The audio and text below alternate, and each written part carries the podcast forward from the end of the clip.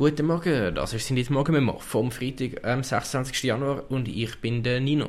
Und heute haben wir da im Memo ein einen internationalen Fokus, genauso wie der Beat Jans. Beat Jans ist seit Anfang Jahr im Bundesrat für die SP und ist Vorsteher vom Justiz- und Polizeidepartement. Und er war gestern bei einem grossen Treffen in Brüssel von jensten europäischen Innenministern. Bei dem Treffen sind vor allem Themen wie Migration und Sicherheit, insbesondere auch auf den, in Bezug auf Drogenhandel, wo aktuell zunimmt, besprochen worden. Super konkrete Maßnahmen sind aus dem Treffen nicht rausgekommen, allerdings ist laut dem Jans auch sein Ziel primär gewesen, mal seine ganzen Amtskolleginnen aus den anderen Ländern kennenzulernen und mit so vielen wie möglich zu reden.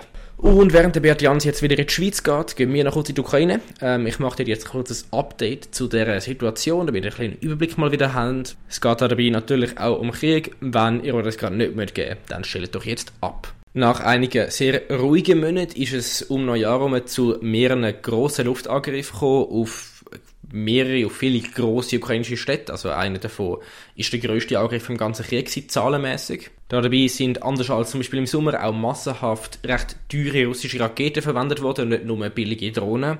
Die Angriffe können schwieriger abgewehrt werden und es hat, darum sind, ist zu Dutzenden Tod gekommen in diesen Städten. Anders als im letzten Winter ist der Schaden bisher vor allem Menschenleben und kaputte brennende Gebäude.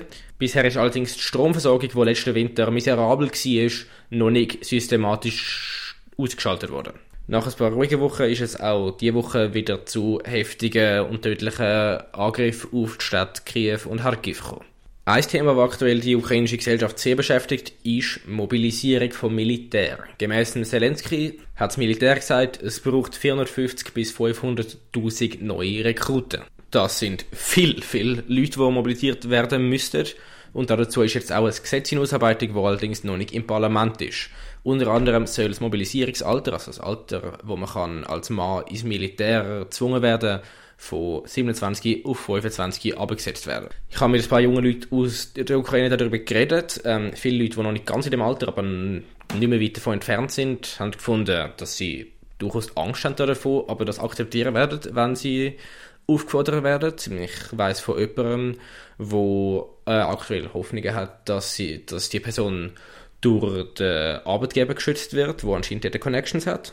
Und eine Kollegin hat mir gesagt, sie weiß nicht genau, woher die, die 500.000 Leute sollen herkommen. Es sagen schon alle, außer die Jungen und die Kranken an der Front. Unter dieser Front äh, macht die Ukraine aktuell leichte Verluste. Das, also man redet da von einstelligen Kilometerzahlen pro Monat. Allerdings hat aktuell Russland definitiv die Offensive übernommen und versucht insbesondere an der östlichen Front Gewinn zu machen. Die Aussichten vom ukrainischen Militär werden zunehmend durch erschwert, dass insbesondere in, der, in den USA ein militärisches Hilfspaket, das soll Waffen und Munition in die Ukraine schicken, immer noch im Parlament festhängt. Während die Ukraine auf dem Boden aktuell zurückgedrängt wird, haben sie in der Luft und auf dem Meer ein paar Erfolge können verzeichnen durch zerstörte russische Militärflugzeuge und Kriegsschiff. Außerdem hat der ukrainische Militärgeheimdienst in den letzten Wochen mehrfach Drohnenanschläge auf russische Öldepots und ähnliche kritische Infrastruktur verübt, wo sollen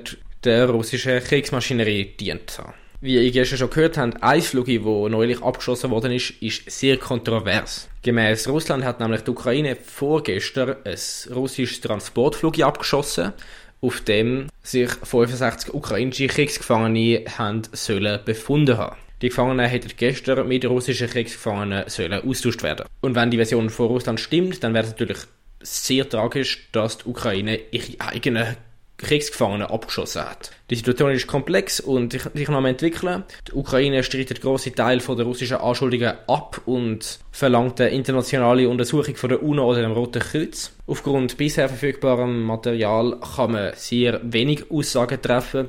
Es scheint wohl klar, dass das Flugzeug abgeschossen worden ist. Die Ukraine streitet bisher nicht ab, dass sie es abgeschossen hätten. Allerdings sieht man bei Videos vom, vom Ort vom Crash praktisch kein Körper und auf jeden Fall nicht 65. Aber eben, es ist frei, die einzigen Beweisstücke sind irgendwelche Videos mit grossen Telegram-Channel Watermarks drauf. Und in dem Konflikt hat es von beiden Seiten, insbesondere von Russland, schon sehr viel Desinformation gegeben. Darum, wir werden sehen, was wir dort noch herausfinden. Gut, und damit schicke ich euch jetzt im Tag hinein noch einen Hinweis. Heute im Verlauf vom Tag wird der Internationale Gerichtshof sein, sein Urteil verkündigen, ob die beschleunigte Anklage von Südafrika, dass Israel Genozid begeht im Gazastreifen, a. plausibel ist und b.